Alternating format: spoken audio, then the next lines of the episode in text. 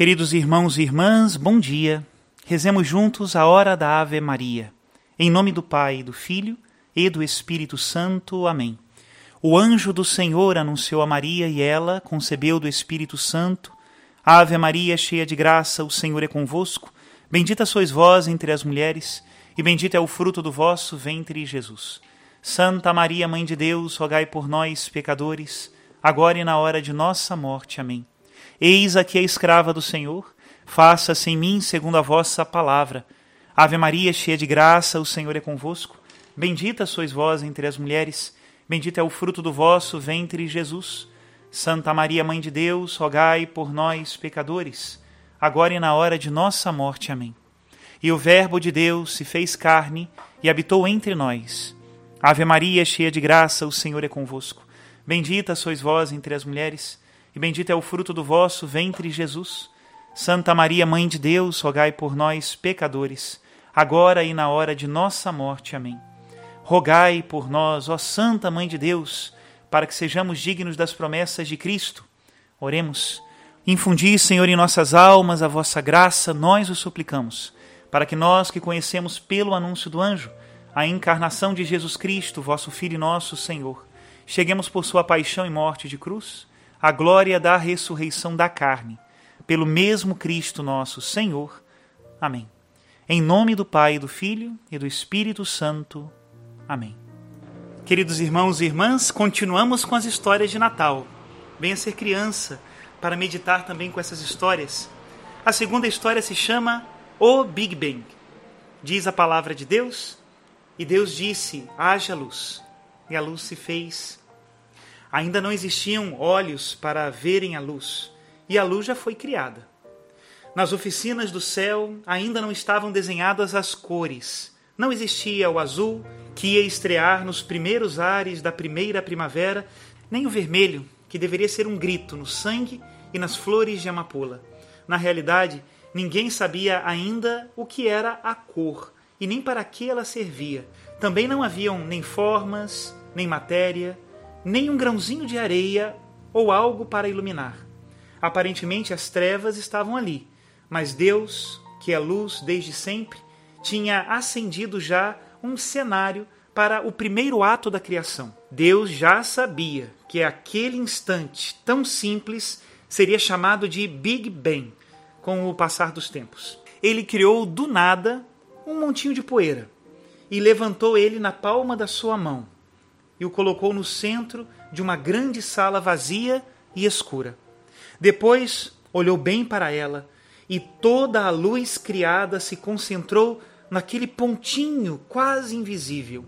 E disse Deus: Desde agora e durante alguns milhões de anos vais crescer muito, te dilatarás até ocupar por completo todo este salão, e o encherás de galáxias, de estrelas, de planetas com suas luas e milhões de luzes, que darão vida ao presépio e aos seus alredores. Produzirás também buracos negros para desconcerto de alguns astrônomos e matemáticos. Todo o universo de matéria brotará das tuas entranhas para preparar o presépio do meu filho. Serás chuva, granizo, relâmpago e trovão. De ti nascerão a música e o silêncio as selvas e o deserto, os oceanos e as lagoas. Eu, enquanto isso, tenho outras coisas mais importantes para fazer. A continuação, Deus decidiu que havia chegado a hora de inventar o tempo. E foi assim que ele tirou um cronômetro, de alguma parte, não sei de onde, e começou a apertar o botão. Os anjos e os arcanjos e todas as hierarquias do céu, sentados nas cadeiras dos convidados, continham aquela emoção da espera de iniciar um ato. Um querubim recém-nascido, recém-criado, deveríamos dizer, se chamava São Miguel. Sobre as características do estranho mundo, ele projetava matéria. E o que é matéria? É difícil explicar, mas tenha paciência. Falta um pouquinho de tempo. Tempo? E o que é tempo? Na opinião dos anjos, a explosão foi o maior espetáculo não produzido por criatura alguma. Eles estão acostumados a contemplar a infinidade da essência divina e não se impressionavam facilmente, mas dessa vez não se puderam conter. Seus aplausos retumbaram no alto do céu com um trovão de louvor a Deus. Em um décimo de segundo, milhões de luzes se levantaram numa gigantesca flor de cores limpas e puras, recém-estreadas. E o trovão se multiplicou em uma catarata de egos profundos e melodiosos, como nunca jamais ouviu o universo, nem antes nem depois daquele dia. Foi a primeira grande sinfonia de Deus para a orquestra das estrelas e o coro dos anjos. E aquele montinho de pó, em um segundo de eternidade, se dilatou tão prodigiosamente a ponto de se converter, sob a direção de Deus, em tudo o que se vê e se toca nesse mundo. Em chuva e em granizo, em música e em silêncio, em brisa, em catarata, em oceano, em selva, em deserto. Se fez vulcão e fogo, energia prisioneira no fundo da terra e nos átomos do urânio. Começou a viver nas células diminutas que povoavam os mares e o ar. Se lançou a voar pelos ares, e aquele pedacinho de quase nada que Deus criou, inclusive, se converteu em um cérebro para servir a um espírito. De um cientista em particular que, desde a sua cadeira de rodas, dizia: A hipótese do Big Bang faz inútil a ideia da criação. Não necessitamos recorrer a Deus para explicar o início do mundo. O universo se nasce de si mesmo desde sua própria eternidade. O espírito não existe. O conferencista tentava explicar e o público escutava em silêncio impressionante aquela demonstração viva do que a alma humana é capaz de fazer para vencer as limitações da matéria. Porém, o mais estranho é que aquele espírito poderoso e agudo, tão inteligente, estava negando aquilo que era mais evidente, a sua própria existência como espírito. O anjo da guarda daquele sábio professor também tentava dizer para ele que, se continuasse pensando assim, a sua própria existência poderia um dia ser negada por um dos seus alunos. Mas não tem problema. O importante é que Deus existe e criou o universo para ali colocar o presépio do seu filho. Que Deus abençoe a todos. Em nome do Pai, do Filho e do Espírito Santo. Amém.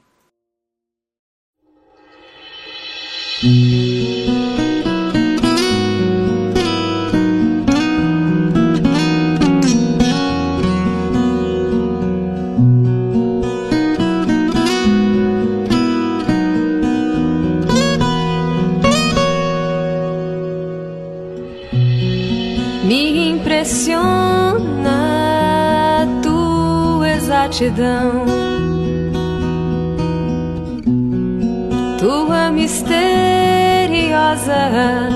precisão. Me fizeste tela viva em tuas mãos de artista, me desenhaste saudade do infinito. No esboço, um rosto de encanto indizível, de olhos postos em mim, ó Jesus.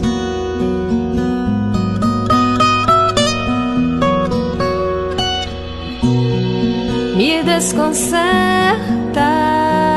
tua exatidão, tua misteriosa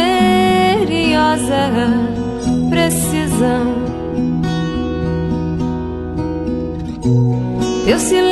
Agudo, incisivo, que talha a alma e o coração.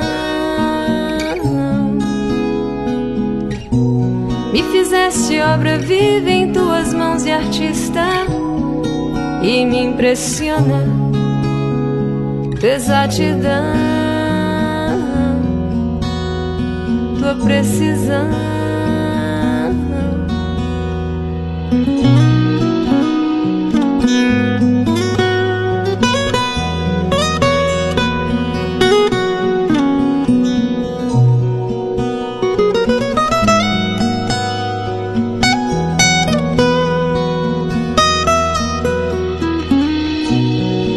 Fizeste obra viva em tuas mãos de artista e me impressiona tua exatidão,